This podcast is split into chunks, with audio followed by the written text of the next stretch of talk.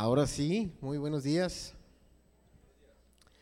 Esta vez, esta vez sí voy a decir que usualmente digo, me toca, me tocó predicar. Pero esta vez sí voy a decir, me dejaron predicar. Cuando estaba haciendo la prédica, eh, pues me entró en mi corazón, dije, me gustaría predicar esto un domingo. Y le marqué al pastor y digo, pastor, tengo algo medio atrevido que preguntarle. ya le dije, déjeme predicar el domingo. Ok. Y aquí estoy, gracias a Dios. Bueno, yo espero también que hayan tenido una excelente semana eh, y que nadie se le haya pasado enfermo en, estas, eh, eh, en estos días festivos. Vamos a orar y para empezar, bueno, Padre, te damos gracias, Señor, por esta oportunidad, Padre, de que nos dejas venir a escuchar tu palabra, Padre Santo, a estar reunidos, Dios mío, en tu nombre, adorándote, Padre, y agradeciéndote todo lo que haces, Señor, por nosotros. Padre, te ruego que me guíes en esta prédica, que unjas mis labios, Señor, que pueda expresar claramente lo que has puesto en mi corazón. Te damos gracias, Señor, y te pedimos todo en el poderoso nombre de tu Hijo amado, Cristo Jesús, Señor. Amén y amén.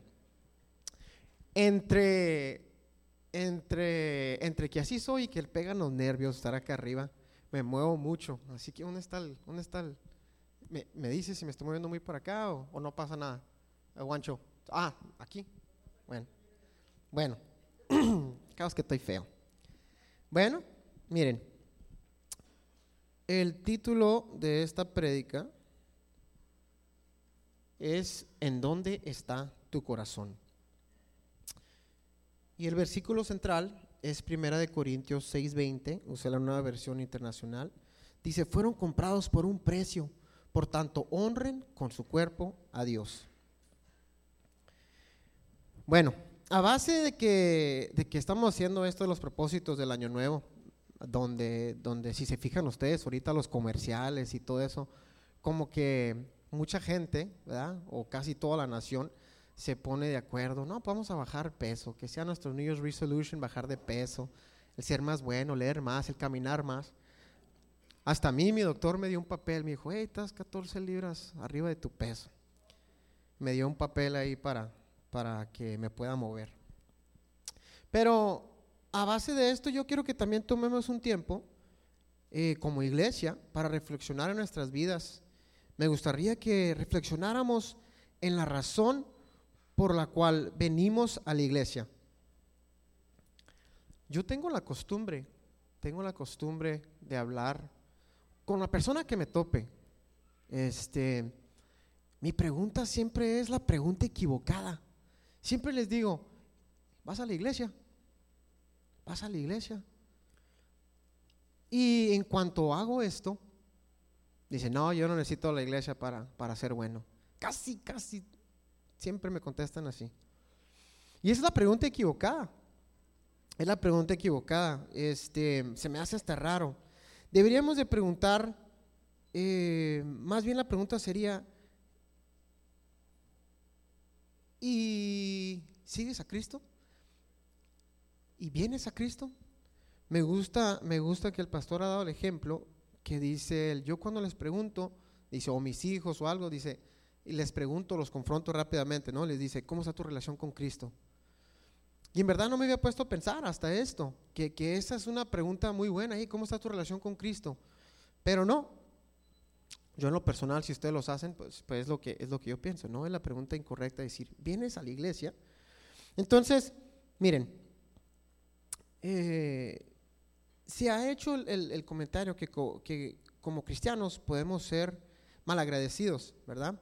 Si en verdad entendiéramos que venimos a Jesucristo y que por eso nos reunimos en la iglesia, este, entonces todo sería muy diferente, ¿no?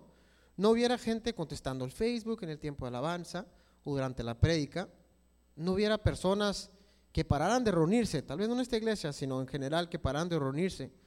Todos tenemos por costumbre pensar que esto puede ser una falta de respeto a la iglesia, al pastor o a los líderes, ¿verdad? Pero en verdad, si entendiéramos que la falta de respeto es a Dios, pues no pasaría lo mismo. En el tiempo de oración eh, se hizo la pregunta, creo que la hizo también el pastor, Y la pregunta fue que si Jesucristo estuviera presente el jueves y el domingo físicamente en la iglesia, si asistiríamos. Y pues obvio, nosotros sí, claro, sí. Entonces, pues nos contestó, y pues Jesucristo ahí está, dijo aquí. Y, y, es verdad, aquí está Jesucristo, ¿no? En medio de nosotros. Pues lo dice aquí en Mateo 18, 20, dice, porque donde estén dos o tres, ser, donde, disculpen, porque donde dos o tres se reúnen en mi nombre, ahí estoy yo en medio de ellos. ¿Cuántos somos? No los cuenten, somos más que dos y más que tres, ¿verdad? Entonces, tengan eso en mente, que si estamos aquí reunidos en el nombre del Señor, que aquí está en medio de, nosotros, ¿verdad? Bueno, Neri, te pueden preguntar, bueno, Neri, ¿a dónde vas con todo esto? Entonces, yo la razón, eh, la razón de esto es que quiero que podamos reflexionar por qué seguimos a Cristo y que podamos reflexionar en dónde está nuestro corazón y en dónde estará cuando Él regrese. ¿Sí? Vamos a ver aquí el caso de los que siguen por los milagros. Juan 6.1 dice, y mucha gente lo seguía porque veían las señales milagrosas que hacía en los enfermos. Y Juan 6.30 dice, fíjense la pregunta, hombre, dice, ¿y qué señalarás para que, que la veamos y te, cre y te creamos? ¿Qué puedes hacer? ¿Qué puedes hacer? Insistieron ellos. Hombre, ingratos. Enséñanos tu bachelor's degree. No, no es cierto. Pero sí, ¿no? a ver, a ver, ¿tú qué puedes hacer para que yo crea en ti? Hay varios versículos en el Nuevo Testamento eh, que hablan o relatan, ¿verdad? Que nuestro Señor, pues que lo siguen multitudes de personas. Y en este caso, esta gente lo seguía porque veían señales milagrosas que Él hacía en los enfermos. Muy común, muy común. E, e, esto que voy a explicar, quiero que se entienda. Si nosotros venimos, si nosotros venimos aquí a Jesucristo y así le vamos a conocer porque teníamos una enfermedad o algo, qué bueno. O sea, qué bueno Qué bueno que pudimos confiar en el Señor y así llegamos a conocerlo. Lo que voy a hablar es de aquellos que dicen, busco sanidad, ah, qué bueno, y ya me voy. ¿Sí? Entonces, no hay nada malo, no hay nada malo que hayan llegado a conocer al Señor por, ese, por esa razón. Entonces, em,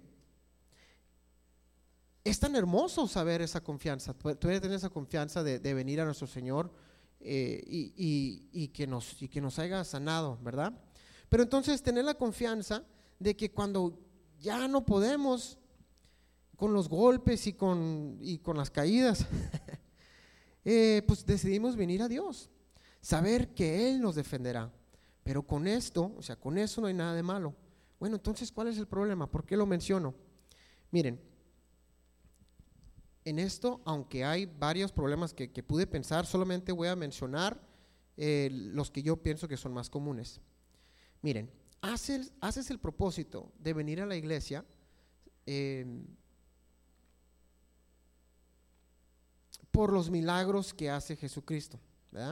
Tú has tomado la decisión de venir o asistir a una iglesia donde la gente habla en lenguas, donde la gente baila, donde la gente se cae, donde la gente baila y, se mira mucha sanidad.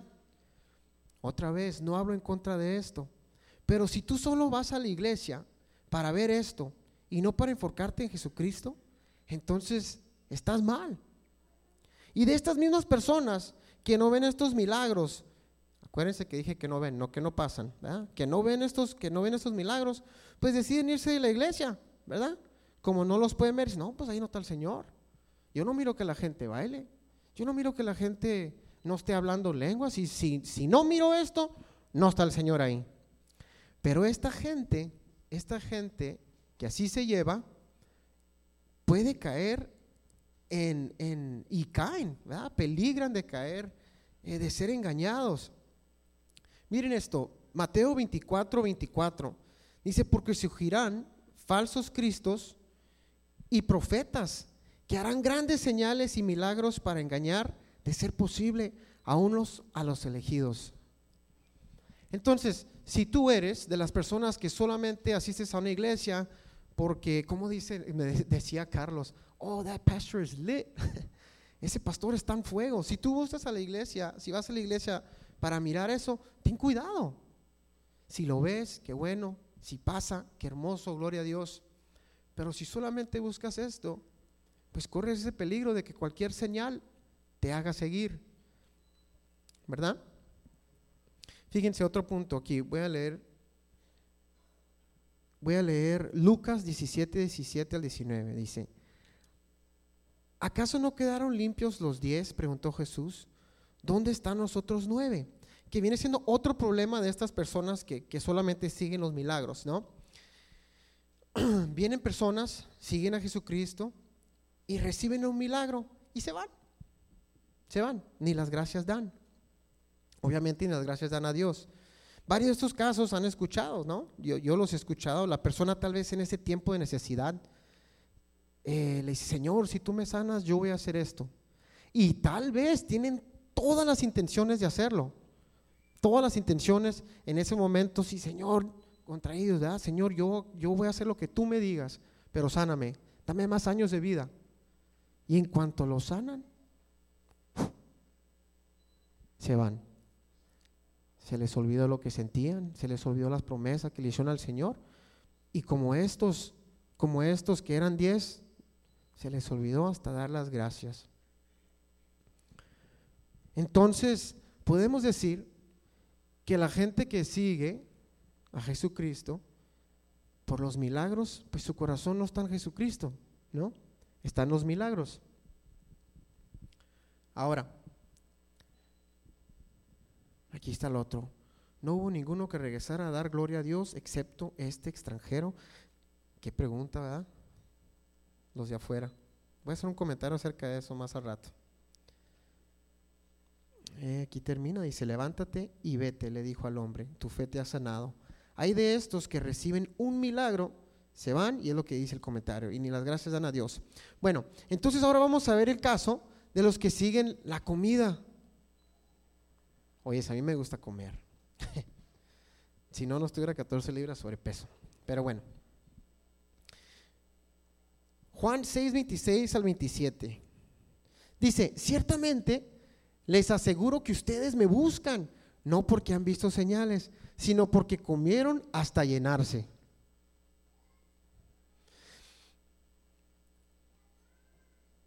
Allí mismo, en este libro de Juan, Jesucristo también les dice esta otra cosa, ¿no? Que era solamente lo que seguían porque les daba de comer. Este es otro caso muy común en la iglesia y tal vez, tal vez lo hayan visto hasta aquí en nuestra congregación. Vamos a verlo de varias formas. Una literal, que es la comida, y la otra que es la comida eterna, que es la palabra que Dios o que Jesucristo nos da, nos dio y nos da. A ver, puede ser que tú hayas venido a la iglesia porque hayas necesitado un trabajo. ¿Y qué digo yo? Qué bueno, qué bueno que confiemos en el Señor que nos puede proveer, qué bueno. Pero hay otras personas que vienen a la iglesia porque necesitaban un trabajo y el Señor se los da, ¿verdad? Y se van, se van. Estas personas que siguen a nuestro Señor solo por la comida presentan una respuesta muy interesante. Oye, ¿por qué ya no vienes? ¿Por qué ya no te reúnes? Em, pues porque tengo mucho trabajo. se, me hace, se me hace tan gracioso, perdonen que me ría. Pero sí, viniste a Dios por un trabajo y ya no vienes porque tienes ese trabajo y porque estás muy ocupado. Se me hace muy gracioso. Este,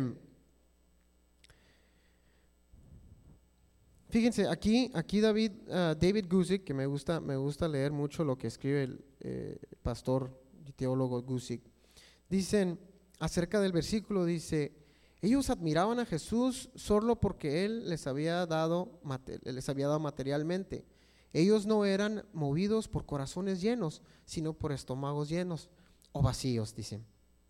Bueno, de otra manera, es como dice aquí, lo que está comentando, que dice, trabajen, ¿verdad? Pero no por la comida que se pudre.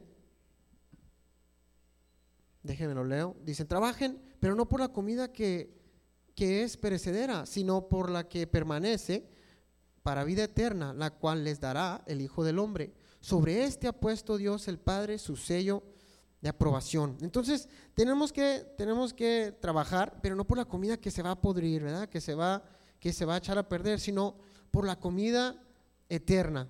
La palabra de Dios que llega a nuestro corazón, que llega hasta el alma, para que nosotros cambiemos y aceptemos a nuestro Señor como Jesucristo. Amén. Amén. Bueno, entonces, ¿qué es el problema con esto? Es que estas personas llegan a la iglesia porque el pastor predica bonito, porque se siente el fuego, ¿no? Y lo, lo, puse entre comillas. Es que el pastor predica bien bonito. Es que, es que se siente que el pastor tiene ese fuego del Espíritu Santo. Pero en cuanto se predica algo duro, como cuando nos dicen pecadores, uh, como cuando nos dicen pecadores, como cuando nos dicen, como cuando nos dicen que, que somos unos malagradecidos. O como, como cuando han dado prédicas eh, con el pastor Jesse, que habla de prédicas de batallas espirituales y demonios, y que hay un infierno. Ah, no, pues así ya no me gusta. Ya no. Entonces ahí el pastor ya no predica bonito. No, ese pastor puras pedradas tira. ¿Verdad? Que le baje.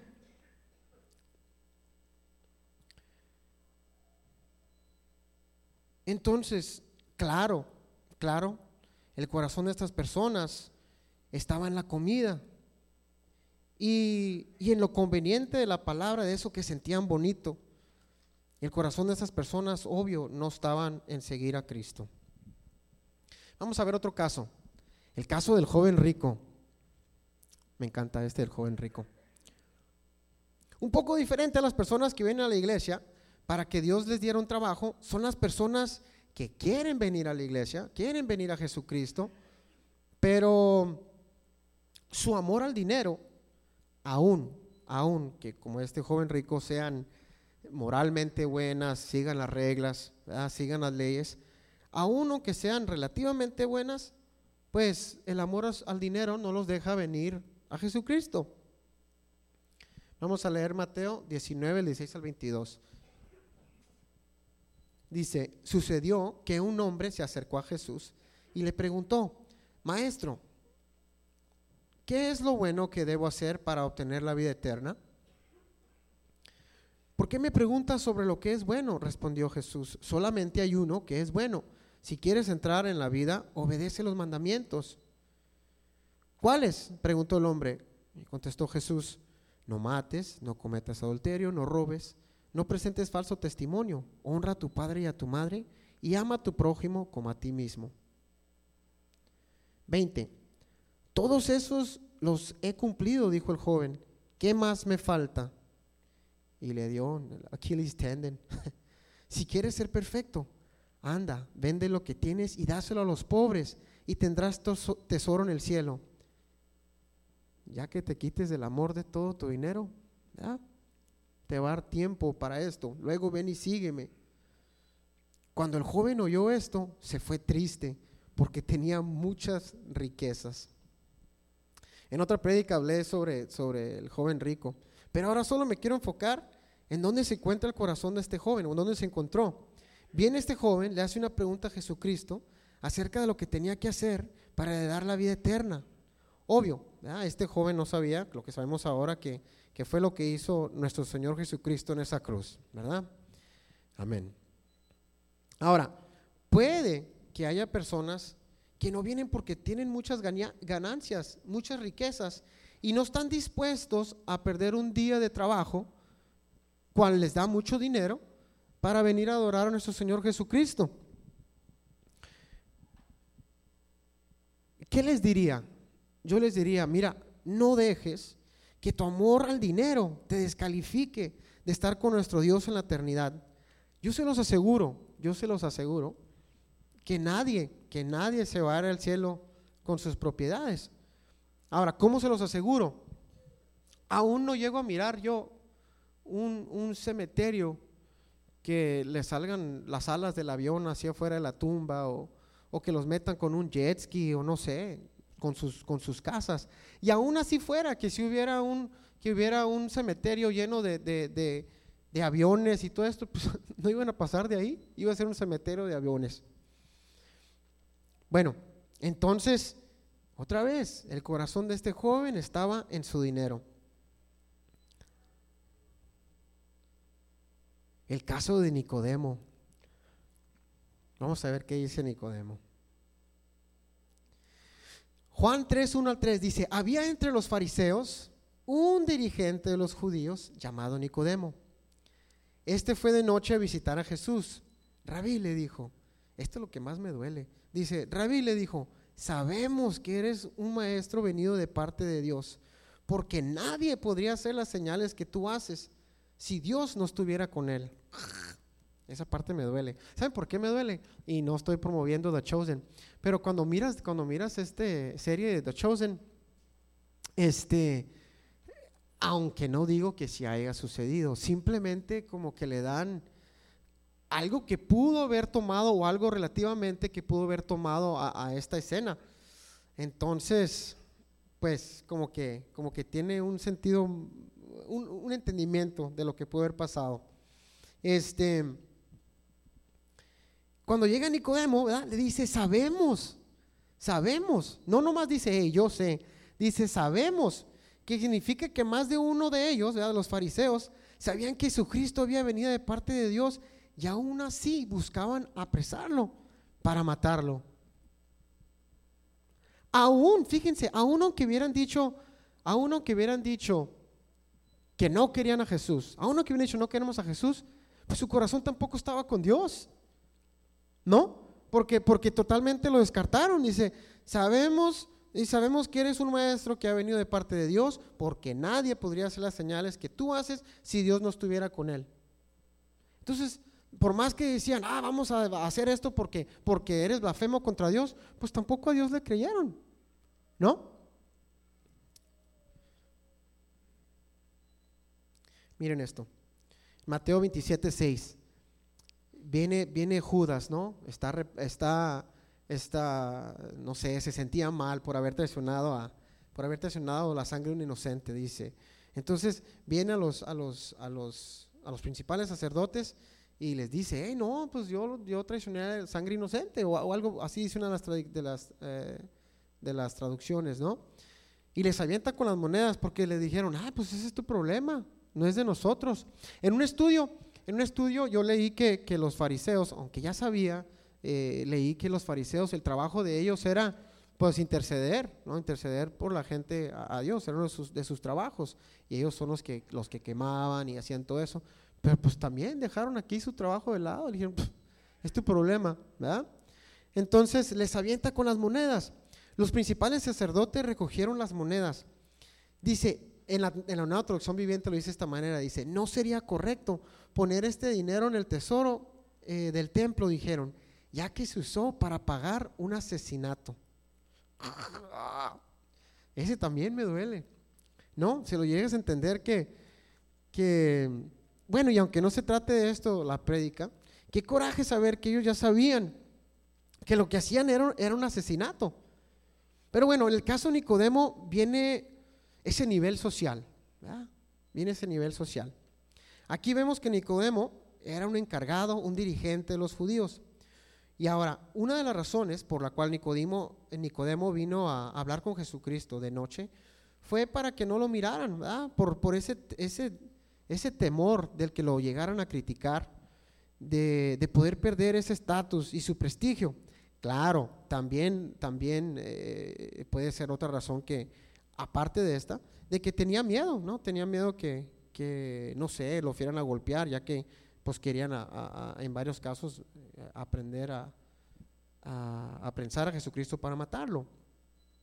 Pero mire, aquí podemos verlo en varias, en varias formas. Podemos verlo en que una persona que cree en Dios, pero que no se atreve a venir a la iglesia porque sus amigos, familiares, colegas lo van a criticar, ¿verdad? Y no quiere que se vea como un religioso fanático. Y, claro que esto lo puede hacer, mira, no sé, en esto me vienen en mente doctores, eh, políticos o algo por el estilo, ¿no? Y la otra manera lo que podemos verlo es en aquellos que sí vienen a la iglesia, pero a escondidas. Vienen a la iglesia escondidas, ¿no? Soy del centro, voy a Brawley. No soy de Brawley, vengo a Caléxico. O de Mexicali, no sé, ¿verdad? Vienen escondidas. Vienen a escuchar de Cristo, saben de Cristo, saben de Dios, pero prefieren que nadie lo sepa. En esto puede haber, no sé, nomás por tirar, por tirar eh, eh, eh, oficios, maestros, encargados, encargados del condado, supervisores, directores. Estas personas no se atreven a hablar en contra de la homosexualidad, del Halloween y otras cosas por este estilo, porque pues no se quieren ver que están en contra de estos movimientos. Estas personas prefieren aparentar que en prefieren aparentar que en verdad demostrar que su corazón está en Cristo, porque no los tachen de, religioso. Obviamente, ¿dónde está el corazón de estas personas? Obviamente no están en Cristo, ¿no? Sino en su posición, en su oficio, en sus amigos, en el que dirán.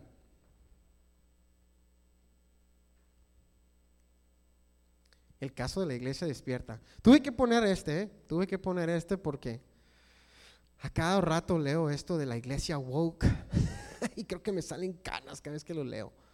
Este, creo que tuvo un buen comienzo. Eh, creo que tuvo un buen comienzo la, la, iglesia woke. Ah, tal vez no un buen comienzo, pero un buen pensamiento.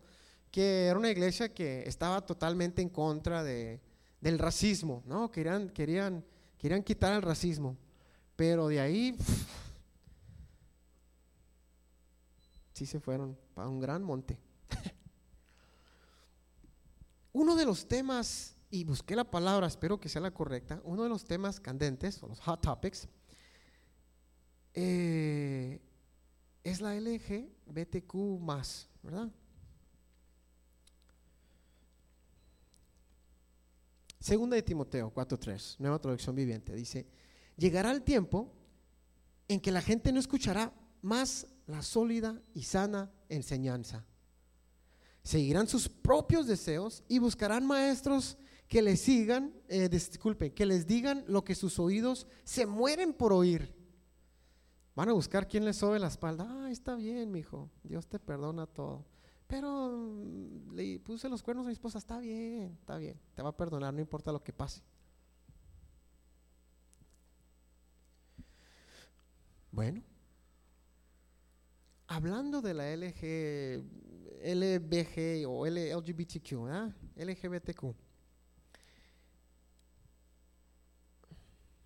No puede ser que estas personas, que estas personas quieran pelear por un lugar en el cristianismo. Pelean por derechos en el cristianismo, se quieren casar por la iglesia, quieren ser tomados como cualquier cristiano. Este, y los que somos de la iglesia estamos buscando maneras de zafarnos, ¿no? Pastor, te llamó a mandar a hacer esto. Mm, ya no vengo. Ya no vengo. Yo no voy a hacer nada, yo nomás aquí me voy a sentar. Y estas personas que dice que creen, y obviamente no, ellos sí pelean y, pusieron demandas y querían demandar a sacerdotes católicos y querían demandar a las iglesias cristianas para que los casaran.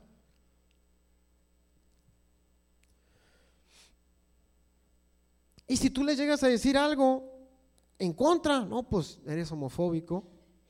Yo les voy a decir la verdad, a mí que me acusen de homofóbico, ni me va ni me viene. Yo sé, yo sé por qué digo las cosas y sé, sé que, que lo digo con amor y lo digo porque el Señor nos manda a decirlo.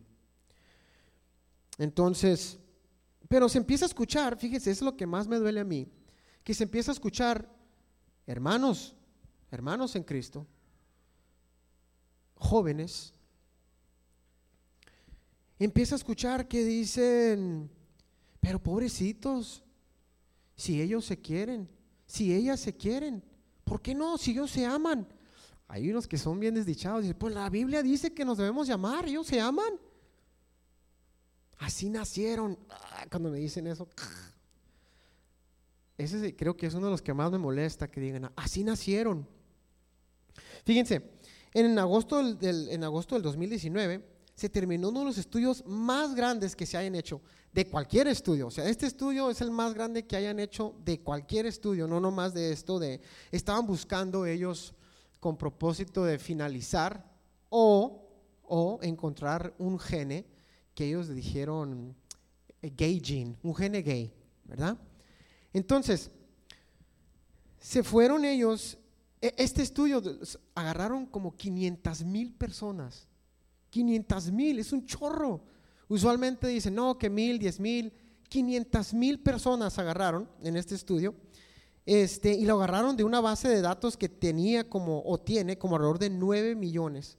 Obvio, no encontraron ningún gene gay, pero sí demostró, sí demostró que empiezan a surgir más personas que dicen que pertenecen a, estos eh, LGBTQ entonces, el argumento que usan ellos es que no, es que siempre había gay. Y sí es cierto, siempre había gay, pero dicen, no más que ahora se sienten más protegidos. Entonces, por eso salen más. Y eso es una mentira grandísima, grandísima. ¿Por qué? Porque podemos mirar las generaciones, las generaciones, eh, eh, vamos a decir, eh, vamos a decir los que tienen 60, los que tienen 40, los que tienen 30 en esos no hubo incrementos, o sea, hubo incremento insignificante. Más sin embargo, en, los de, en los que tienen como 25, 28, para abajo, los que van naciendo, los números están hasta arriba, exageradamente hasta arriba. ¿Por qué? ¿De qué se tenía que proteger ellos si ahora lo están normalizando? Porque lo están aprendiendo, es algo que se les está enseñando, se les está inculcando para normalizar y por eso lo están aprendiendo y lo están aplicando, ¿verdad? Entonces, entonces, eh, pues estas personas de, esta iglesia, eh, pues obviamente su corazón no está ahí, ¿verdad? Pero miren, no nomás hablo en esto, aunque me enfoqué aquí en esto de la, LGBTQ, no no me enfoco en eso. Esta iglesia woke son ese tipo de iglesia que todo, todo perdonas todo el tiempo, no importa qué mal lo hagas. Pero miren, aquí dice 1 Corintios 6, del 9 al 19, dice, eh, creo que puse mal. Eh, va a ser 9 y 10, ¿verdad? Dice, ¿no saben que los malvados no heredarán el reino de Dios? No se dejen engañar, ni los fornicarios, ni los idólatras, ni los eh, adúlteros, ni los sodomitas, ni los pervertidos sexuales, ni los ladrones, ni los ávaros, ni los borrachos, ni los eh, calumniadores, ni los estafadores heredarán el reino de Dios. Yo porque traigo guerra en contra de esto de la, de la LGBTQ, ¿verdad? Pero todos estos también. Vamos a ver un caso, el caso de María, la hermana de Marta y Lázaro. Nosotros, nosotros como, como humanos tendemos a enfocarnos en las cosas equivocadas. Como cuando dice, no, que tocaban el manto, no sé si era de Pedro, Pablo, no recuerdo, de Jesús, no recuerdo muy bien. Tocaban el manto y sanaban, no, pues ahí ponen un manto y están adorando al manto, sáname. Tenemos esa tendencia de querer, de querer buscar a Cristo en donde no está también. ¿Verdad? Entonces, cuando les voy a el caso, el, el caso de María, la hermana de Marta y Lázaro, enfóquense en lo que hizo y para quién lo hizo. Enfóquense donde estaba el corazón de ella, que es el tema de esta prédica. Ahora, al acabar los versículos que voy a presentar, la respuesta que les voy a dar del caso de María, la hermana de Marta y Lázaro, está bien corto. Y se van a quedar tal vez, ¿qué? ¿Ya? ¿Eso es lo que vas a decir de eso? Sí. Entiéndanlo. Son muy poquitas las palabras que guarde del caso de, María. Está muy corto. Entiéndanlo. Entiéndanlo y aplícalo. Y cuando lo entienden y lo aplican, van a saber que es mucho. Vamos a ver. Lucas 10, 38 42 dice, Mientras iba de camino con sus discípulos, Jesús entró en una aldea y una mujer llamada Marta lo recibió en su casa. Tenía ella una hermana llamada María, a, a ver, llamada María, que sentada a los pies del Señor escuchaba lo que él decía. Marta, por su parte, se sentía abrumada porque tenía mucho que hacer, así que se acercó a él y le dijo, se fue a quejar, Señor, ¿no te, ¿no te importa que mi hermana me haya dejado sirviendo sola? Dile que me ayude. Tenemos mucho que hacer en la casa, dile que me ayude, ¿verdad? Marta, Marta, le contestó Jesús, estás inquieta y preocupada por muchas cosas. Yo me estoy inquieta y preocupada por muchas cosas también. Pero bueno, le dijo, pero solo una es necesaria. María ha escogido la mejor y nadie se la quitará. Siguiendo en el caso de María, vamos a ver, Juan 11, 28. Eh, acuérdense que se había muerto Lázaro, ¿verdad? Entonces Jesús llamó a María a su encuentro. Cuando María oyó esto, se levantó rápidamente y fue a su encuentro. Jesús aún no había entrado en el pueblo, sino que todavía estaba en el lugar donde Marta se había encontrado con él. Los judíos que habían estado con María en la casa, dándole el pésame, eh, al ver que se había levantado y había salido de prisa, la siguieron pensando que iba al sepulcro a llorar. Y uno más. Dice eh, Juan 12.1, dice, seis días antes de que comenzara la celebración de la Pascua, Jesús llegó a Betania, a la casa de Lázaro, el hombre a quien él había resucitado. Prepararon una cena en honor de Jesús. Marta servía y Lázaro estaba entre los que comían con él. Entonces María tomó un frasco con casi medio litro de un tesoro, perfume preparado con esencia de nardo, le ungió los pies a Jesús y lo secó con sus propios cabellos. La casa se llenó, la casa se llenó de la fragancia del perfume. Wow. Hay mucho que decir, en verdad, hay mucho que decir de, del caso de, María pero no lo voy a hacer porque de eso puede salir toda otra prédica. No vamos a hacer unos enfoques muy cortos. Entonces, en el primer versículo que presenté, María dejó, eh, es, es probable, ¿verdad?, que María también fuera quien ayudara a Marta en todos los quehaceres, ¿verdad? No sé, trastes, ropa, cocinar, lo que sea. Ahora, ahora, ahora, ¿qué sería? Hacer el trabajo. Eh, pues vamos a decir que lo mismo. Puede estar ocupado con muchas cosas, podría haber estado eh, eh, eh, ocupada con muchas cosas, mas sin embargo lo dejó de al lado, lo dejó de al lado. Si, si, lo miramos, pues le dice, hey, te, preocupas por muchas cosas, dijo Jesucristo. Entonces probablemente pues había muchas cosas que hacer y dijo, ya no, no lo voy a hacer, es tiempo para Jesucristo. Eh, ahí voy a estar. Cuando es tiempo de Jesucristo, ahí voy a estar. ¿Verdad? Dejó todas sus preocupaciones y dijo, no, aquí me voy a enfocar ahorita.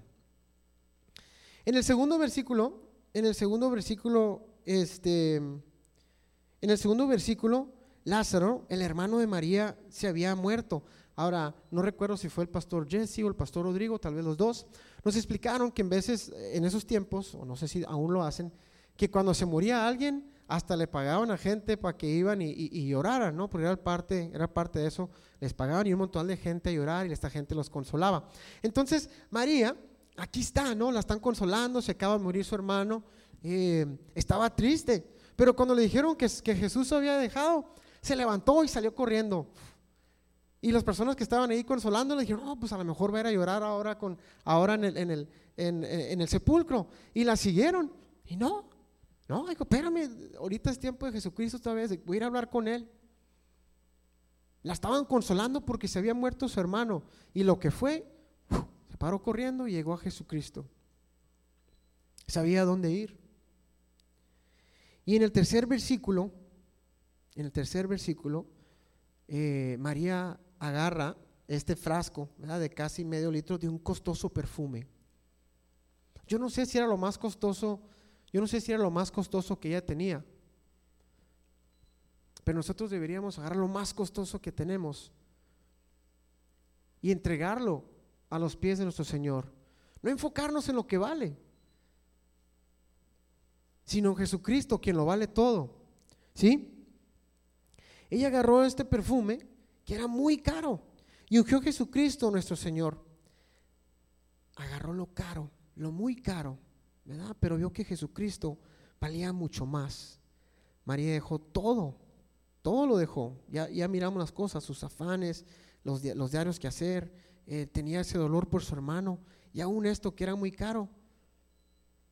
Y se enfocó en Cristo. Aún así, ¿verdad? Aún así, ahí físicamente con su cuerpo, lo honró, ¿no? Le, con sus lágrimas, le, empapó los pies con sus lágrimas y lo limpió con sus cabellos. Y es todo lo que tengo que decir de ella. Es todo, es todo y es mucho, aunque, aunque son pocas palabras, es mucho. Eso es lo que quiero que nosotros, eso es lo que nosotros queremos, eh, quiero que, que nosotros lleguemos a entender, ¿verdad? Obviamente, porque me encanta, fíjese, aquí está cuando Él regrese. Juan 3:16, me encanta ponerlo en casi todas las prédicas. Dice, porque tanto amó Dios al mundo que dio a su Hijo unigénito. Entiéndalo. ¿A quién dio? ¿Y quién lo dio? A su Hijo unigénito, para que todo el que cree en Él no se pierda, sino que tenga vida eterna. Y aquí como Marta, miren, dicen, fueron comprados por un precio, por un precio y un precio muy, muy costoso. Dice, por tanto, honren con su cuerpo a Dios. Otro versículo que, quise añadir ya son los versículos para terminar. Apocalipsis 22, 12 dicen, miren que vengo pronto, traigo mi recompensa y le pagaré a cada uno según lo que haya hecho. Nosotros sabemos lo que hizo Jesucristo en la cruz por nosotros. A través de su muerte y resurrección nosotros somos salvos para vivir una vida eterna con Dios en la eternidad. Viviremos junto con nuestro Señor Jesucristo, quien nos redimió y nos salvó de la muerte, y la muerte eterna, de la muerte y la muerte eterna. Nosotros fuimos comprados por su sangre. Deberíamos de ser conscientes y agradables de esto y honrar a nuestro Señor Jesucristo con nuestro cuerpo, así como este ejemplo de María. No cabe duda que nuestro Jesucristo, nuestro Señor Jesucristo, viene, viene pronto. ¿Y, ¿Y qué tiene que ver con los propósitos? Bueno, que tu propósito a corto plazo sea Jesucristo. Que tu propósito a medio plazo sea Jesucristo. Que tu propósito a largo plazo y por los años que vienen, que sea Jesucristo. Entrégale tu corazón Enfócate en Jesucristo, no en los problemas. Problemas siempre van a haber, se los aseguro. Siempre van a haber. Y muchos cristianos que no lo llegan a entender y como se, se enfrentan con esos problemas, corren. No sean de esos. Enfóquense en Cristo. Fíjense, date cuenta en dónde está tu corazón y date cuenta en dónde estará cuando Él llegue. ¿Qué le dirás? ¿Qué le dirás a nuestro Señor cuando Él llegue? En eso enfóquese, en dónde está y en dónde estará. Amén.